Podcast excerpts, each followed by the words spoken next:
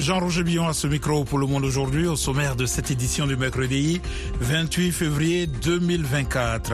Au Tchad, des tirs ont lieu aujourd'hui à N'Djamena, près du quartier général du Parti socialiste, sans frontières, accusé d'une attaque meurtrière contre le siège des renseignements. En RDC, la MONUSCO a donné aujourd'hui le coup d'envoi de son retrait du pays avec la remise officielle aux autorités congolaises de la première de ses bases au sud Kivu. Je me joins aux fausses commandes pour continuer d'honorer la mémoire de ceux qui ont œuvré avec dévouement au prix du sacrifice suprême sur la terre congolaise. Reportage à suivre dans la partie magazine. Le Sénégal est dans l'attente de l'annonce par le président Macky Sall de la date de la présidentielle. Au Proche-Orient, le Hamas dit avoir bombardé le nord d'Israël depuis le sud Liban. Ne manquez pas notre page pour ainsi que la Minute Éco. Pour l'instant, le journal.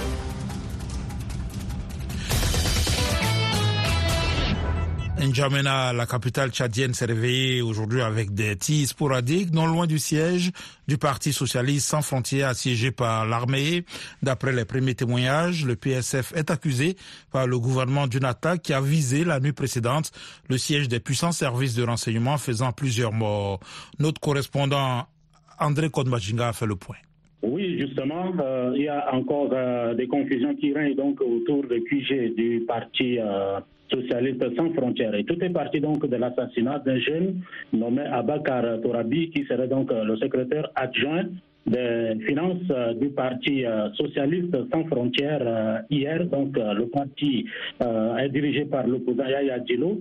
La victime aurait été donc abattue par les inconnus qui seraient donc soupçonnés d'être des renseignements généraux. Donc, euh, les, parents biologiques et, politiques sont mécontents et qui sont allés hier notamment pour saccager donc euh, les locaux de l'Agence nationale de sécurité de l'État. C'est ce qui a donc occasionné cette tension aujourd'hui à travers la ville où on remarque donc des militaires à travers les coins les carrefours et ils font également des fouilles musculées. Alors au début de cette folle journée, vous l'avez dit, il y a l'attaque du siège des renseignements tchadiens. On parle de morts. Est-ce que le bilan de l'attaque du siège des renseignements est-il établi? Est-ce que l'on en sait davantage sur les assaillants, euh, comme vous l'avez dit? Non, difficile, hein, difficile parce que euh, tout ce matin, le gouvernement, par la voix donc euh, de Abderman Koulamala, ministre porte-parole du gouvernement, qui a publié un communiqué, communiqué de presse faisant état donc de cette, de cette attaque, mais il n'a pas donné donc les, les, chiffres de morts. Il a dit tout simplement qu'il y a eu des morts et qu'il a rassuré donc la population de vaquer normalement à ses occupations. Alors vous pensez que cette situation pourrait perdurer la nuit mais je viens juste d'avoir le ministre de la Communication par parole du gouvernement au fausses climatiques. Non, c'est des, des, des, fausses rumeurs. Euh, lui, en tant que ministre de la Communication, il n'a pas euh, eu l'information du couvre-feu. Déjà, comme l'Internet est coupé, ça panique la population qui, euh, à l'heure où je vous parle, est terrée vraiment chez, chez elle à la maison. La population est terrée chez elle à la maison, de peur d'être pris par les forces de l'ordre qui déambulent dans le quartier. La mission de l'ONU en République démocratique du Congo a amorcé ce mercredi son retrait du pays à la demande de Kinshasa qui la juge inefficace. Le processus a commencé par la remise officielle aux autorités congolaises de la première de ces bases du Sud Kivu, malgré les inquiétudes de l'ONU sur l'escalade de la violence dans l'est du Congo. Le point avec Eric Manirakiza. Lors d'une cérémonie à la base de près des frontières rwandaises et burundaises, les drapeaux des Nations Unies et du Pakistan, pays d'origine des casquets bleus, ont été remplacés par celui de la RDC. Le commandant en chef par intérim des forces de la MONUSCO a qualifié le retrait de moment historique. La MONUSCO, qui compte actuellement environ 15 000 casquets bleus, prévoit un retrait ordonné en trois phases, commençant par le sud Kivu d'ici le 30 avril pour les militaires et policiers, le 30 juin pour la composante civile. Les phases suivantes du désengagement concerneront l'Ituri et le Nord Kivu après des évaluations régulières de l'avancement des étapes précédentes. Après 25 ans de présence, le départ des casquets bleus a été acté en décembre par le Conseil de sécurité de l'ONU, mais ce retrait coïncide avec un pic de crise avec la résurgence de la rébellion du M23. En janvier, le ministre congolais des Affaires étrangères a souhaité que le retrait soit complet à la fin de cette année. En revanche, l'ONU insiste sur la nécessité d'un renforcement des forces de sécurité congolaises en parallèle du départ des casquets bleus, sans date limite fixée par le Conseil de sécurité. Le chef de l'État sénégalais Macky Sall pourrait se prononcer rapidement sur une date euh, de la présidentielle, fort de recommandations proposant l'organisation du scrutin plusieurs semaines après l'expiration de son mandat actuel. John Lindon. Cette amnistie est un des éléments de sa réponse à la crise provoquée par l'ajournement de la présidentielle qui devait avoir lieu dimanche dernier. Ce report a causé un choc dans un pays présenté comme l'un des plus stables d'une Afrique de l'Ouest secoué par les coups de force. Aucune indication officielle n'a été fournie quant au moment où Macky Sall tranchera sur la date du scrutin, même s'il a déclaré ces derniers jours qu'il statuerait vite, voire immédiatement, en cas de consensus.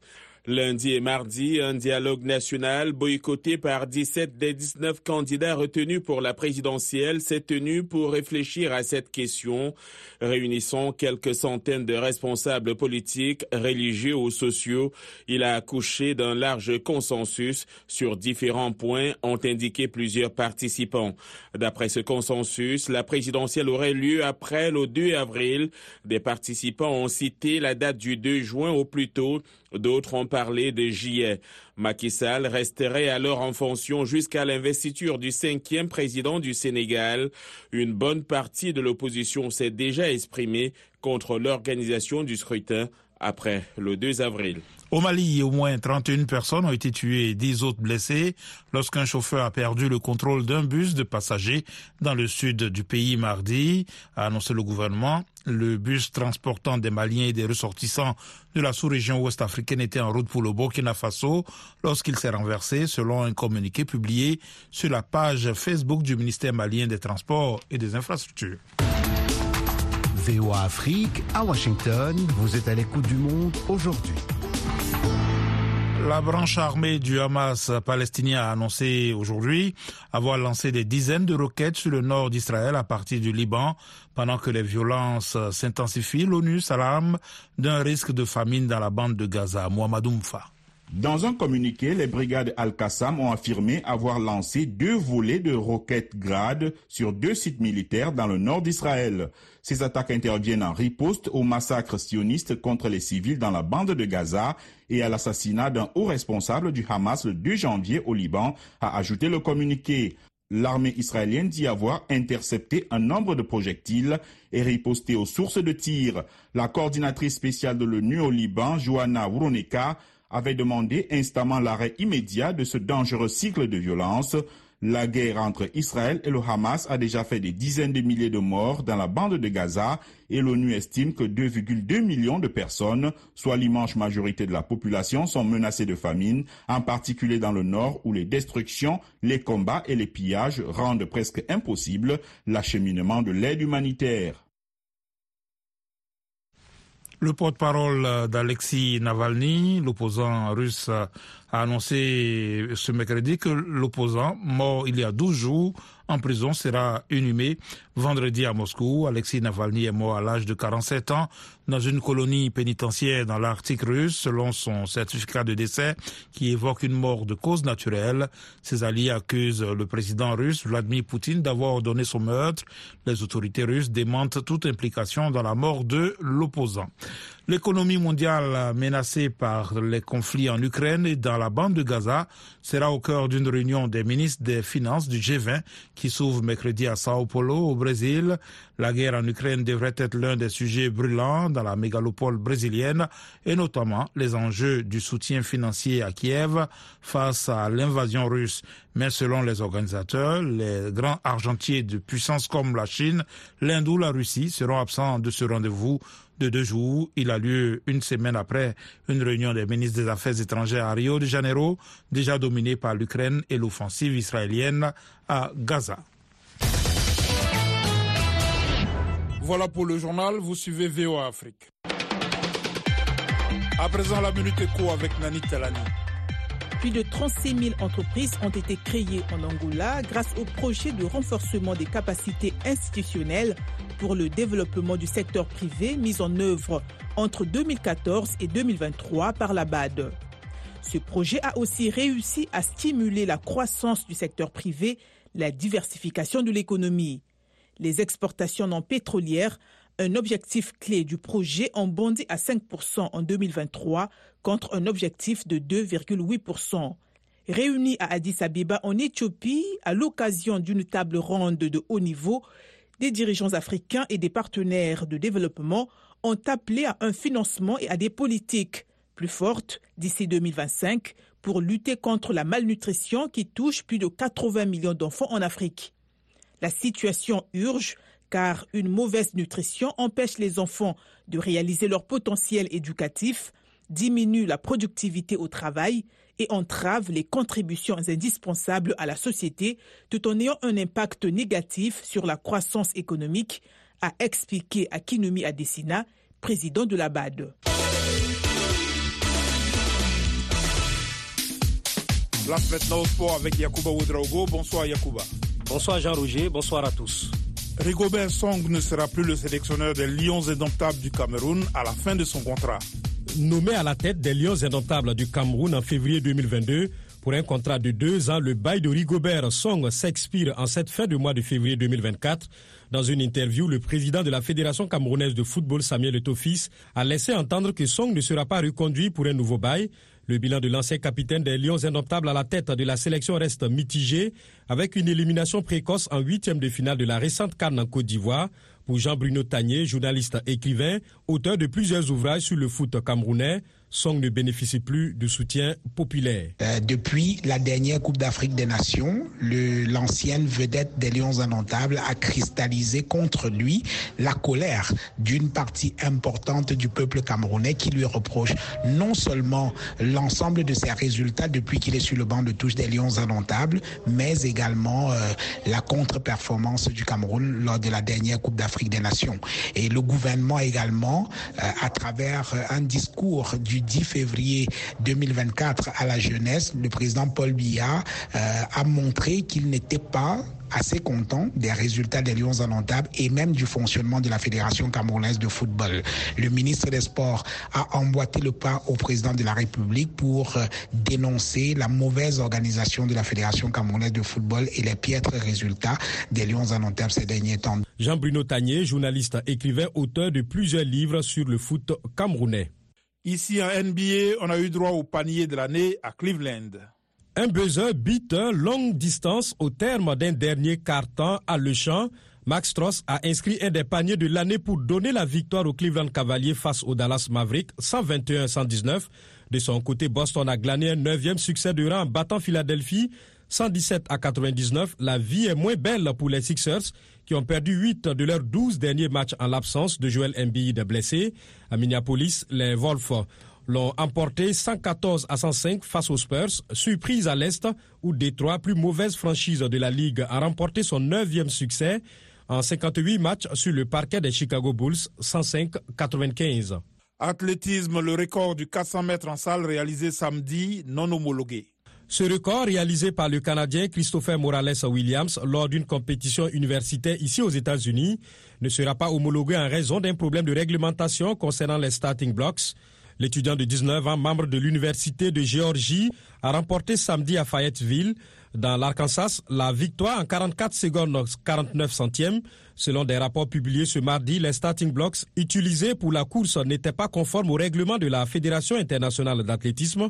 Selon ce règlement, les blocks doivent être reliés à un système d'information des départs de World Athletics qui surveille les temps de réaction. Le record du monde reste donc la propriété du sprinter américain Michael Norman avec un temps de 44 secondes 52 centièmes réalisé en mars 2018, là aussi lors d'un championnat universitaire au Texas. Page des sports VOA Afrique signée Yakuba Oudraogo.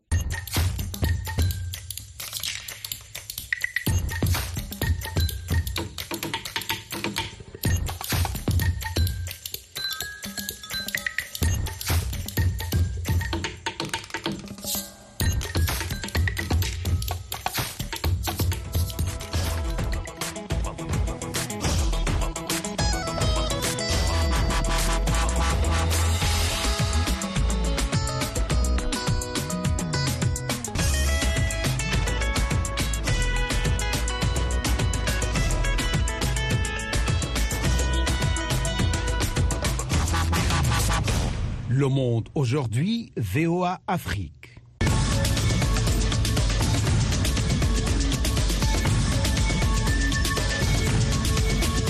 Vous êtes à l'écoute du monde aujourd'hui sur VOA Afrique. Jean-Roger Billon de retour avec vous pour les dossiers du jour.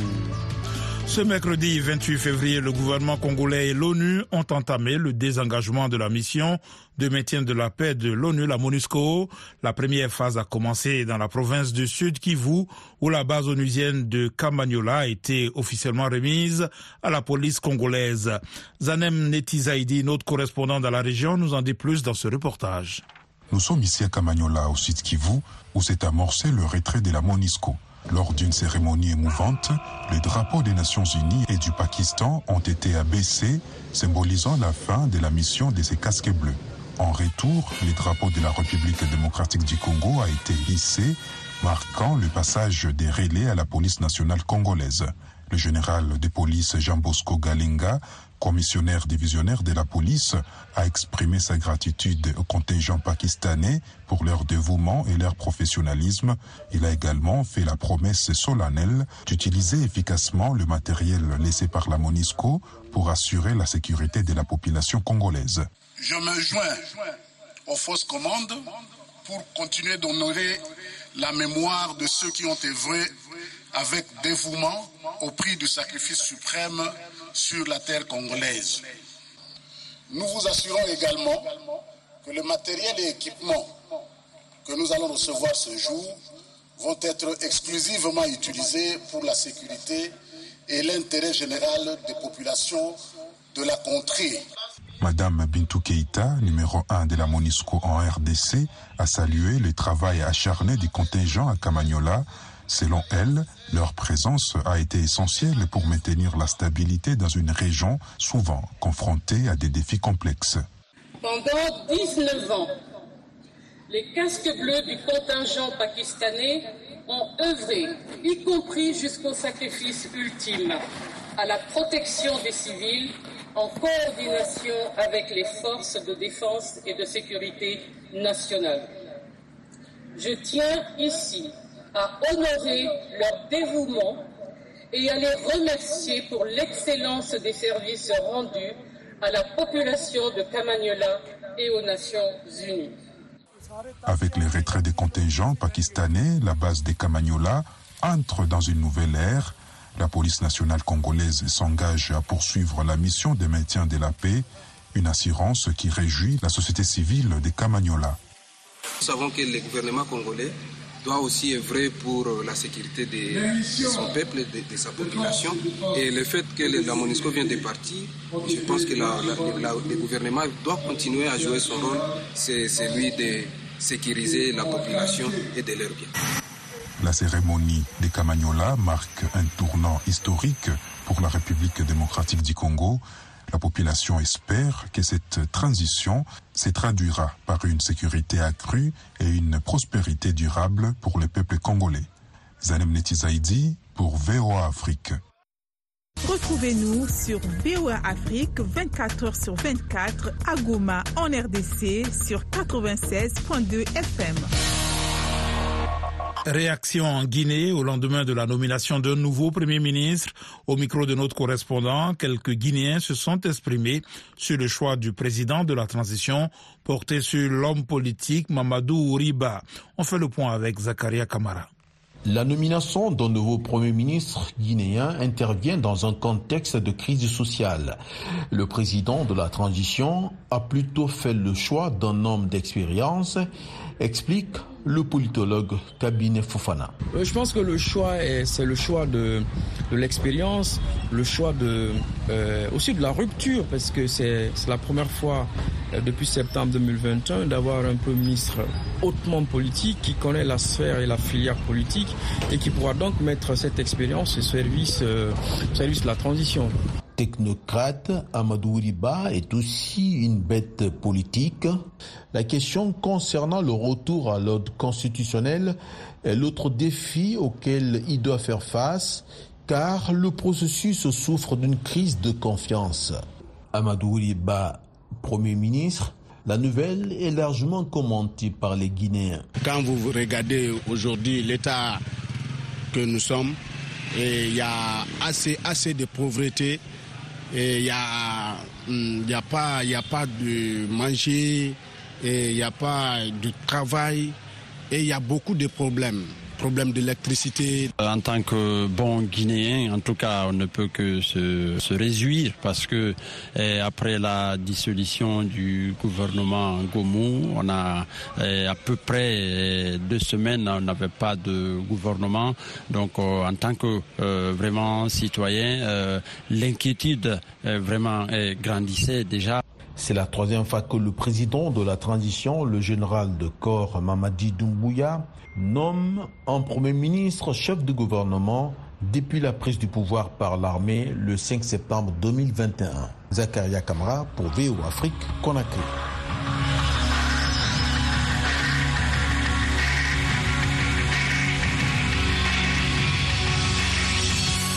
Au Burkina Faso, fin hier mardi d'un salon international qui fait la promotion de l'agriculture, de l'environnement et de l'élevage. Pour cette édition, les organisateurs se sont penchés sur l'impact de la crise sécuritaire sur le secteur agro-silvo-pastoral avec la participation de centaines de personnes. De Ouagadougou, notre correspondant Lamine Traoré. Cela fera bientôt une semaine que le Salon international de l'agriculture, de l'environnement et de l'élevage se tient ici à Silmissé, une commune rurale de Komsilga, en périphérie de la capitale burkinabé. Les salons qui enregistrent plus de 250 stands est à sa septième édition. Toutes les potentialités issues de l'agriculture, de l'élevage et de l'environnement sont exposées ici. Des exposants sont venus de toutes les régions du pays, mais aussi de l'extérieur. On fait la promotion du euh, salon de l'agriculture de l'élevage qui va se passer au mois de mai en Algérie. Donc c'est un très très grand salon où, euh, l'Algérie va venir, euh, va exposer toutes les sociétés dans le domaine de l'agriculture et aussi les autres pays européens et américains qui vont venir aussi prendre part. Nos poissons, c'est la qualité, puisque on peut dire que les gens aiment beaucoup le poisson de Bagré plus, puisque nos poissons sont propres, bien faits. Et aujourd'hui, nous sommes venus à la fois pour vous présenter des types d'irrigation pour non seulement les hors-sol, mais pour ceux aussi qui veulent faire des exploitations sur différents terrains. Voilà, nous avons plusieurs systèmes que nous proposons, notamment avec euh, nos systèmes de grillage gabion pour la protection. Cette année, c'est le Mali qui est l'invité d'honneur. Cette exposante venue du Mali vante les produits de son pays. Je vais amener ici les produits agroalimentaires à base de pommes de terre. C'est ma première fois, mais ça se passe bien. On a vendu beaucoup de produits. Un salon qui se tient dans un contexte sécuritaire difficile. Selon le promoteur, malgré cela, les Burkinabés sont restés résilients. Malgré l'insécurité, les Burkinabés sont restés résilients. Les Burkinabés ont compris leur salut, c'est dans l'agriculture, c'est dans l'élevage et c'est dans l'environnement. Les Burkinabés ont dit non à l'insécurité, les Burkinabés ont dit non au terrorisme. Les Burkinabés ont décidé de donner un autre élan au développement de leur pays. Des centaines de participants venus des 13 régions du pays ont pris part à cette septième édition du salon. Également euh, des participants euh, venus euh, du Mali, pays invité d'honneur, du Niger, du Maroc, mais aussi de l'Algérie étaient à ce salon. Les organisateurs se penchent déjà sur la huitième édition prévue en 2025. Lamine Traoré pour VOA Afrique, Ouagadougou. Vous êtes bien sur VOA Afrique, 24 heures sur 24 au Burkina Faso, à Ouagadougou sur le 102.4 FM. Alors que les négociateurs s'efforcent d'obtenir un accord de cessez-le-feu à Gaza avant le début du ramadan, certains habitants du Michigan où réside une importante communauté arabo-américaine ont exprimé leur désagrément face au soutien du président Joe Biden à la campagne militaire israélienne contre le Hamas. Les résultats des primaires démocrates de cet État clé, remportés par Joe Biden à 81%, montrent que plus de 13% des électeurs ont voté non engagé, l'équivalent du bulletin Nathalie Bage relate un compte rendu de Patsy Ouida et Dora Mekwa.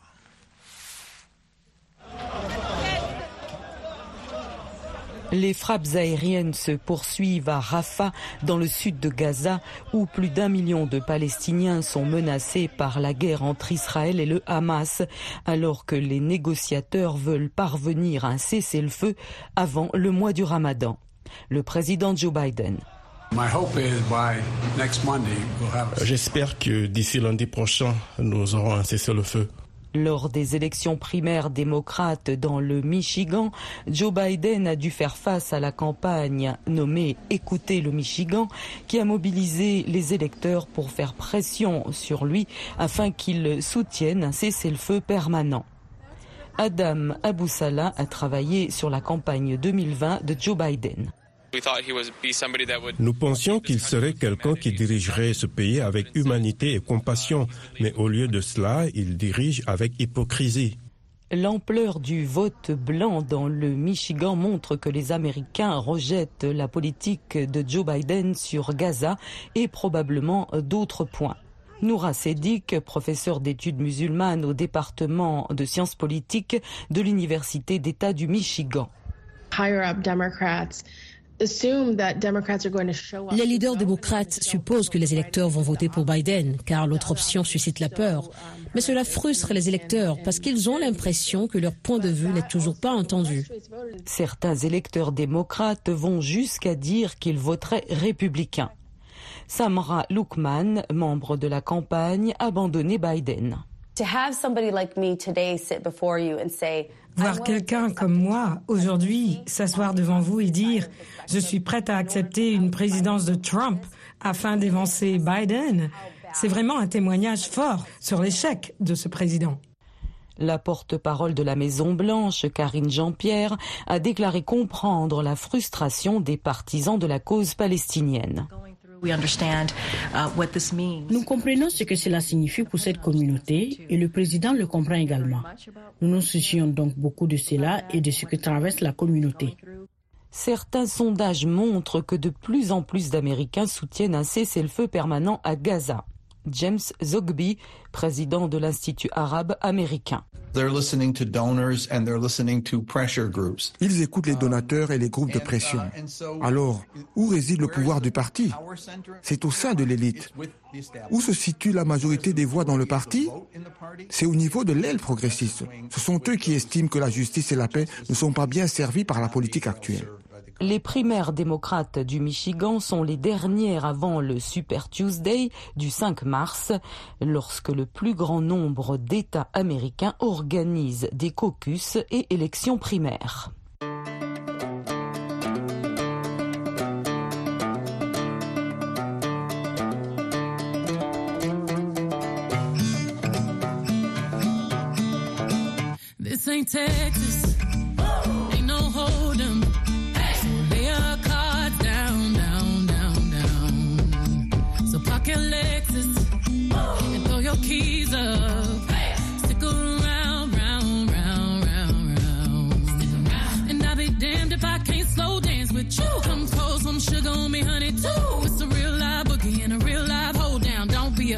Take it to the floor now. Woo!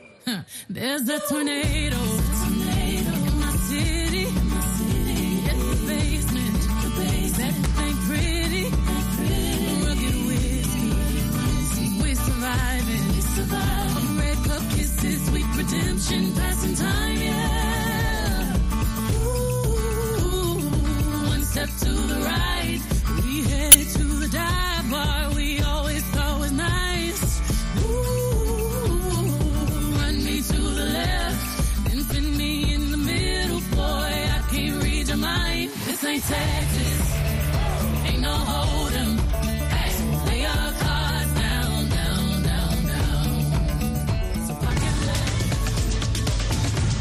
Le monde aujourd'hui, c'est la fin de cette édition. Merci de l'avoir suivi. Jean-Roger Billon à ce micro.